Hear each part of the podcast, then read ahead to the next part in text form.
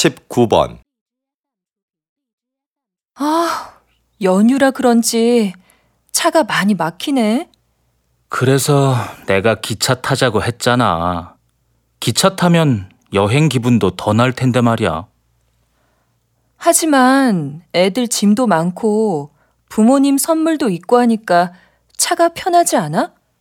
그거야 내가 들면 되지. 잘못하다가는 부모님 뵙는 시간보다 차 안에 있는 시간이 더 많겠어.